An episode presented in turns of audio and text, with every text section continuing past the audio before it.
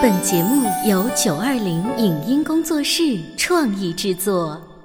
《潮爸辣妈》节目版权归合肥市广播电视台所有，任何未经允许的传播行为均属违规。欢迎与九二零影音工作室沟通合作事宜，电话零五五幺六三五零九三五六。走在大街上，我希望听见别人叫我小姐姐、小姐姐、小姐姐，而不是哦，阿姨。但我最爱的称呼是妈妈。走在大街上，我希望听见别人叫我欧巴，而不是大叔、大叔。但我最喜欢的称呼是爸爸。我是辣妈，不是老干妈。我是潮爸，不是太阳能浴霸。八零九零后时尚育儿广播脱口秀，《潮爸辣妈》。本节目嘉宾观点不代表本台立场，特此声明。负性事件在每个人的生活中几乎都会上演，程度的强弱不同，对每个人的影响也不同。那么，在孩子的小社会里，最经常发生的轻微负性事件有哪些？孩子遭遇困难，家长应该如何安抚与开导？为什么情绪的疏导比解决事情本身更重要？欢迎收听八零九零后时尚育儿广播脱口秀《潮爸辣妈》。本期话题：当孩子身边出现负性事件，家长该如何处理？迎收听八零九零后时尚育儿广播脱口秀《潮爸辣妈》。大家好，我是灵儿。大家好，我是小欧。今天直播间为大家请来了国家二级心理咨询师、国家一级人力资源管理师，他也曾经担任中央电视台少儿频道《极速少年》这个栏目的心理专家组成员，党珊珊老师，欢迎你。欢迎。好，谢谢。今天珊珊老师做客我们的直播间啊，要带来一个呃，我猛然一听觉得很沉重的话题。这个标题叫做“负性事件的处理”。那什么叫做负性事件呢？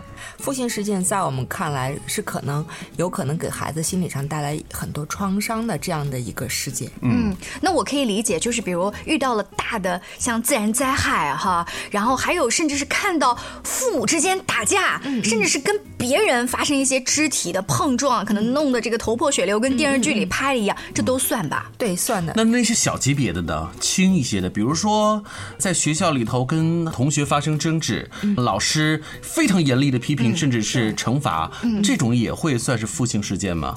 嗯，应该说这个跟一个孩子的心理承受能力还是息息相关的。嗯，有些校园的事件，比如说同学之间的一些语言暴力啊、肢体暴力啊，嗯，对一部分孩子可能不构成负性事件。哦，但是有一些孩子，比如说老师可能就当着很多全班同学面就批了一句、点了几句，嗯面子过不去，就可能会发生一些恶性的事件。是哦，就是皮厚的小孩儿，同样的一件事儿不把它当回事儿。对，那那这样，今天我们在节目当中，珊珊老师主要是想讲哪一种类型的负性事件？呃，其实我们说生活当中，我们不知道孩子会遇到什么样的负性事件，是。我们可以把负性事件简单的分成两类，嗯，一种是级别比较高的，嗯。呃，另外一种可能是大家不构成那种嗯。呃严重的伤害，但是也有可能会给孩子心理构成阴影的，所以我们可能尤其是针对后边，嗯嗯，我们要做一个处理。那我可不可以理解，像前一段时间易烊千玺的那个电影啊《少年的你》当中发生的那些校园暴力事件，嗯。嗯，是不是？那算很严重了。你知道小欧，我们在办公室讨论这个话题的时候啊，我就抛砖引玉说了这么一个事儿，结果办公室里面有男生有女生，就是他们这些同事啊，都站起来说。很正常啊，我小时候都遇到过啊。然后我就问他们说，我们办公室有个特别漂亮的女孩哈，我就问她说啊，我我觉得你怎么会遇到？她说很正常，我小的时候他们就觉得我家庭条件是不是比较好，因为爸爸妈妈常年在国外上班，他们每一次心疼我，给我带来的是进口的那个文具，结果他们呢就把那个文具拿走，还说是我偷他们的。后来我问他，你你接下来的故事怎么发生的？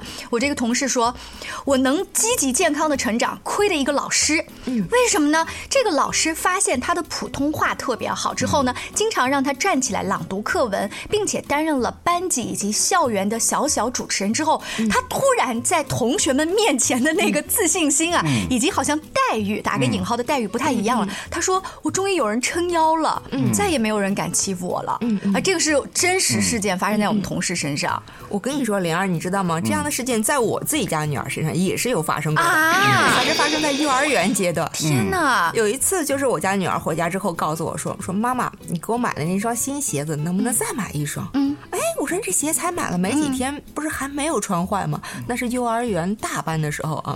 然后就问他，我就觉得很奇怪。他说是这样的，班里有个女孩说我这鞋很漂亮，要让我把鞋送给她。然后呢，我又不想送给她，我喜欢这鞋。那你能不能再买一双给那孩子呢？就我听完呃，珊珊老师你说完这个故事之后，我的感觉就是，哦，那可能就是友谊万岁吧，就是对啊，就孩子之间挺可爱的呀。呃，有什么不一样吗？对，我后来我就问他，我也在想，可能女儿比较大方，啊送不就送了吗？多再买一双。事实不是这个样子。对他很委屈，如果是有一万岁的话，他会很开心的跟我说：“妈妈，我把我的鞋送人了，你再给我买一双吗？”嗯，不是这样子的。他说：“妈妈，如果我不把我的鞋子送给这个同学的话，那他会号召全班同学都不跟我玩。哦，是这样子。而且他潜在的觉得这句话是有威胁的，就是那个人真的能号召。会的，有威胁过他。哇，所以我当时这还是幼儿园阶段幼。儿园对，嗯，当时因为我毕竟是一个心理学工作者，我当时我就突然意识到了，哇，原来幼儿园也是一个小社会啊。嗯，那刚才我们举的两个例子、提到的校园负性事件，不管是你的孩子曾经经历、正在经历，或者你想预防，珊珊老师，我们接下来能做些什么？好，我来讲一个故事啊，灵儿，就是也是我前段时间遇到的一个个案哈。有一个妈妈，他们家的女儿呢也是在上幼儿园大班，嗯，然后女儿在学校里边会发生一些事情，她就觉得女儿回家之后话不是特别多，后来一问才知道，好像女儿被班里的几个同学排斥，嗯，就有一个同学就是说，嗯，让其他同学不要跟他家女儿玩，嗯，他就很郁闷，问我。该如何去处理这个事情？其实我们说这样的孩子之间的，哎呀，跟你玩不跟你玩，特别常见。是，但是对于一部分孩子来说，可能他他自己处理不好。对处理不好，不知道怎么去处理，包括妈妈也很着急，不知道怎么处理。我突然回想起小时候，我们会经常遇到这个情况，但是妈妈爸爸会因为这个事情单独跑到幼儿园去去找老师、去解决这个问题，在我们那个年代其实很少见。对对现在的家长好像是不是更加主动的愿意用这种方式？对，因为现在家长对孩子的相当于心理的建设更加关关注了，是嗯所以呃，我们看到能够感觉到这个妈妈特别着急哈，给她提到的一些建议就是：第一，作为妈妈，我们遇到这样的事情，我们要慢慢的静下心来，嗯，我们不要带任何情绪，然后去听女儿去说，嗯，去跟女儿去做一个沟通，嗯，因为当我们非常着急，我们自己把这事儿看得特严重的时候，无形当中我们在给孩子传递一个信息：哇塞，这个事儿好严重啊，嗯，哇塞，你受了很多的伤哎，嗯。嗯，这是一部分极其关注这件事情的妈妈，还有一种妈妈是这有什么？这不是很正常吗？就女孩子之间，哎呀，你们过两天就好了。对，其实不管是极其关注，还是那种、呃漠不关心漠不关心，对孩子都会，嗯，心理上很受伤，嗯，所以这个时候建议我们的爸爸妈妈静下心来，听孩子去诉说，听他说，听他说，嗯，当孩子在说的过程中。其实对于这个孩子来说，是一个心理的很好的一个治疗对治疗，而且是相当于把情绪就释放出来了。这个孩子在说的时候，可能说着说着就会自己哭，可能会很委屈。这个当中充满着“妈妈，你能不能帮帮我”这个背后的渴望。嗯，但是妈妈，你知道那个时候心特别软，真的有可能本来觉得这不是事儿，但是我觉得我孩子被欺负了，怎么被那群小屁孩欺负了？他就有可能不理智了吧？对，所以其实这个时候我们给到妈妈的建议，其实你就可以把孩子搂在怀里，让他坐在你腿上，不是才幼儿园嘛，也抱得动，对吧？就是轻轻的摇晃着他，哎，来听他说为什么要做这样的一件事情呢？那其实我们在相当于把我们那种稳定的、安全的情绪，在孩子说的同时输入给孩子，嗯，也就是相当于心理学中一个重新解构的一个过程。嗯。你说到解构，我就觉得好像背后有一些神奇的电脑啊、机器人，嘎嘎嘎嘎嘎嘎嘎。但是我又觉得，老师你并没有把这个孩子又重新推回到那些同学之间啊。你的意思也就是说，其实看上去并没有去解决这样的一个真的问题啊。对啊。啊，我们来分开来，其实事件发生，嗯，这是事件是一个本身，嗯，那伴随的事件让孩子受伤的不仅仅是事件，而且更重要的是什么？是孩子因为这个事件带来的情绪。嗯，当我我们的妈妈能够非常轻柔的抱着我们的孩子，嗯，摇晃着，耐心的去听孩子去诉说这个事情的时候，其实相当于我们在让孩子说的同时，嗯，给孩子跟这个事件当中给他。到他一个安全的情绪，嗯，这个情绪是由谁带来的？是由我妈妈，妈妈的温暖，妈妈的摇晃。因为我们每个孩子在小的时候，那我能不能这样理解？就是这个班里的其他同学带不带我的小孩玩，还是不知道的。但是我作为妈妈能做的是让他不在意这件事情。我们先处理了孩子的情绪，情绪就是让他不要因此而失落。就是为什么孩子会特别委屈回来跟你讲这件事情，是因为这件事情让他觉得不好受了。对，那这种不好受的情绪，在这个事情没有解决的情况之下，他有可能会继续蔓延。嗯，那我们现在能做的事情，就第一要安抚他，对，我们吸收他的坏情绪，让孩子拥有更好的安全感。嗯，所以我们退一步想，即便这个问题在未来还会继续出现，但至少孩子可能知道，哦，这个事儿可能还是这样，但是至少爸爸妈妈是很尊重我的，他们是很接纳我的，我觉得我还好，我还好。对，这个事儿也不是多么大。对你刚才。说是爸爸妈妈还爱我的，就是就这番脑脑回路的想法，真的会在孩子脑子里面就。同学真的不带我玩嘞，我脑子里想的不是他们怎么带我玩，而是哦，爸爸妈妈是爱我的。然后他他真的会这么想吗？就是我觉得这种代偿的这种心理的这种感觉是人之常情吧，我觉得是很正常的一件事情。这个地方除了代偿以外，其实还有一个非常重要的心理机制，是同样一件事情发生，一个孩子对他的定义是什么，感受是什么？我们其实是在修改这个事情对孩子的一个感受。就是对于孩子来说，这件事到底重不重要？对，他是真的是天大。的压力让你透不过气来，就是还好，还好，对对，我们是在修改这个东西，就不是我在我的这个呃重要的这个序列当中排的特别靠前的一个事情。而你重新修订真正用的方法，并不是大道理。对，而是稳定、安定的那种感受传递给了孩子，那种情绪稳定下来了。嗯，哎，真的非常神奇啊！就是呃，珊珊老师刚才提到了，就是在校园里，你不带我玩，我不带你玩，这样子经常发生的事情。珊珊老师刚才强调的第一点就是，先不要说大道理，抱抱孩子，让他把这个委屈说出来，说出来。对。接着呢，我们稍微休息一下，广告之后，请党珊珊老师接着跟大家聊一聊校园的负性事件的处理。你在收听的是《潮爸辣妈》，小欧零二，叫你变成更好的爸爸妈妈。《潮爸辣妈》播出时间：FM 九八点八，合肥故事广播，每周一至周五十八点三十首播，次日十一点重播。网络收听，请下载荔枝 FM、喜马拉雅，搜索“潮爸辣妈”，订阅收听。官方抖音号。潮爸辣妈，关于和孩子沟通呢，我是想先处理好彼此之间的情绪，然后再去搞定他具体的问题。我们家长经常在一起讨论，怎么样从小才能培养好他的学习习惯。是后来通过学习才发现，孩子行为背后是有另外一种需求的。陪你一起吐槽养育熊孩子的苦，陪你一起追忆曾经自己的小世界。八零后时尚育儿广播脱口秀，潮爸辣妈。本节目嘉宾观点不代表本台立场，特此声明。负性事件在每个人的生活中几乎都会上演，程度的强弱不同，对每个人的影响也不同。那么，在孩子的小社会里，最经常发生的轻微负性事件有哪些？孩子遭遇困难，家长应该如何安抚与开导？为什么情绪的疏导比解决事情本身更重要？欢迎收听八零九零后时尚育儿广播脱口秀《潮爸辣妈》。本期话题：当孩子身边出现负性事件，家长该如何处理？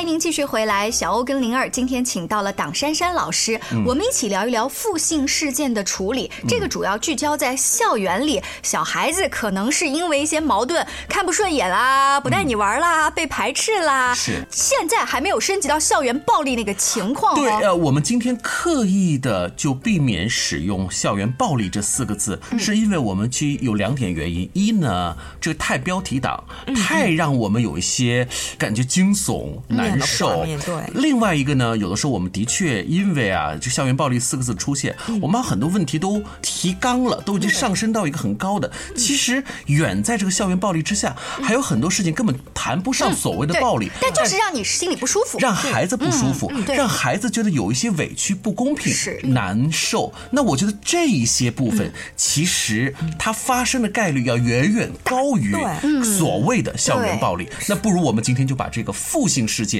贯之，然后我们好好来聊一聊。是这样所以。上半段珊珊老师提到了一个重新修正这个事情带来的定义和感受，这是我们做的第一步。嗯嗯，通过拥抱就可以搞定。接下来要说一些什么话吗？接下来我们还是要聊，通过刚刚我们其实孩子已经说了很多很多的东西了。嗯、我要说的就是，同样一个事件发生，难道这个事件只有带给我们孩子弊的一面？难道就没有能够让这个事情当中，哎，给我们孩子带来力量的一面吗？那我们就拿呃，就是你的个案当中那些事儿，它能有什么利的面呢？比如说，那我们就可以带着这个孩子一起来思考呀。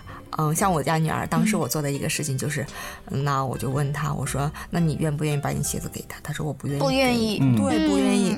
我说，那这样子，我们来思考一下，有没有一些其他的办法，让你既不用把鞋子给她，然后其实你最在意的不是这个同学，嗯而是你还要跟全班其他人玩，对不对？对那有没有一些办法能够还能让你跟其他人玩的一些方法呀？嗯哦那我们就去考虑，那其他同学为什么喜欢和你玩？嗯你们都玩什么？嗯然后就把他的思路给他打开。哦，对，他会说，我比较喜欢跟同学聊天，他们也愿意跟我聊。我看书多，嗯，然后呢，他们喜欢听我讲，嗯，然后上幼儿园的时候，同学有很多不认识的字，我可以帮到他们，我愿意帮助人，所以呢，同学愿意跟我玩。嗯，等于是通过你的聊天避开了那一个呃比较讨人厌的小孩儿，对不对？他也同时呢避开了所谓要不要去买这个鞋子，纠结在所谓的鞋子身上。我们视野拉大了，其实拉高了根本不是这个鞋子的问题，对实际上是孩子感受到更多的在这个小群体当中，他如何互动，跟其他同学如何连接的问题。哎，你有没有觉得这很像大人的社会当中也是？是啊，就是就是就是你打开了一个维度嘛。对对，啊同事之间的相处也是，其实他也是有小团体的。嗯你在意的究竟是这一个同事，还是整个大家办公室的相处？其实也可以用你刚才的方法来思考。是这样子的，包括我们的人生也是这样子。说人生哪有没有遇到坎儿的时候？不可能一帆风顺。遇到坎儿的时候，我们的眼睛就指定的那个坎儿，还是把我们的维度拉高、拉大，然后更大视角上来看，哎，我们整个人生的一种成长。嗯，所以我在想啊，究竟是怎么样的家长才能够做到像珊珊老师说的这一点，跟孩子去好好的去聊天，并且是关心孩子，了解到底是这个鞋子的问题，还是其他的问题。我觉得这个家长除了有充足的耐心之外啊。可能真的是跟平时跟孩子之间的交流，要一定要很充分。哦，不仅仅哦，他的格局要很大，因为一不小心我就会聊成什么呢？哎呀，不就是一双鞋子吗？给他，咱家有钱。好，这是一种，还有一种就是。不要给他，为什么要给他？嗯，这是我们家的东西，我觉得你做的没错。还有呢，就是好，那宝贝，明天我跟你一块去学校，我去跟校长、老师好好谈谈。对，就是他自己的思维模式就已经是这个水平。嗯，嗯，所以有的时候我们说孩子的问题，其实更多的是我们家长需要成长的问题。嗯嗯，当我们家长能够有一个开阔的心胸，有一个非常大的视野，嗯去看待自己的生活、自己的人生、自己的工作的时候，其实也会把这样的东西。所以，呃，通过刚才珊珊老师说的这个案例啊，我突然想到了，在平时孩子的这个生活当中，尤其在校园的这个互动过过程当中啊。大量的这种负性事件，实在是让我们觉得有些应接不暇。我们先不用去谈所谓欺负不欺负，就是孩子在校园当中遇到了一些不舒服，嗯，这种感觉不好的状况，嗯，他回到家里之后，作为家长，我们到底该做些什么呢？哎，真的，我再给大家做一点升级哦，就是我的孩子啊，因为是男孩儿，他前一段时间到家里啊，就跟我吐槽什么事儿，他说，嗯、班级选班干部几乎没男孩儿什么事儿，怎么总是女孩子，而且总是他们几个，呃，他本来寄希望于新的这个英语老师会用选举制，他觉得呢，他信心满满，可能都要去准备这就是个选举凭资历，呃，对一定是没问题。就是你输你我也输的心服口服，没有想到老师用的是直接任命制，啊，直接任命就算了，他跟我吐槽说又是那两个女生，好吧，就算他们两个女生做了课代表，到组长总有我的份儿了吧？结果老师让他们两个班干部直接任命。那那就是什么女孩肯定找跟自己关系好的女孩。他说太不公平了，于是他那个吐槽呀、愤怒甚至委屈，就所有的这个情绪都来了。看起来他没有被任何人推推搡搡的欺负，但但你觉得他心里难道这不算小的负心事件吗？这肯定会构成他对一个公平的一个相当一个看法。其实这个事情我们就可以去做个处理。我特别八卦，我很好奇，作为妈妈的你是如何跟儿子来进行那一番说导的？呃，因为当时我们在床头，所以呢，就是把他搂在我的怀里，陪他说说，哦，那你一定很很很难过，很生气，你觉得不公平？就我强的，他说对，我觉得不公平，他们。成绩还没有我成绩好，就是你听他吐槽，就是你听他说完了之后呢，其实我后面的道理好像也没说啥道理，就他慢慢的自己就好很多了。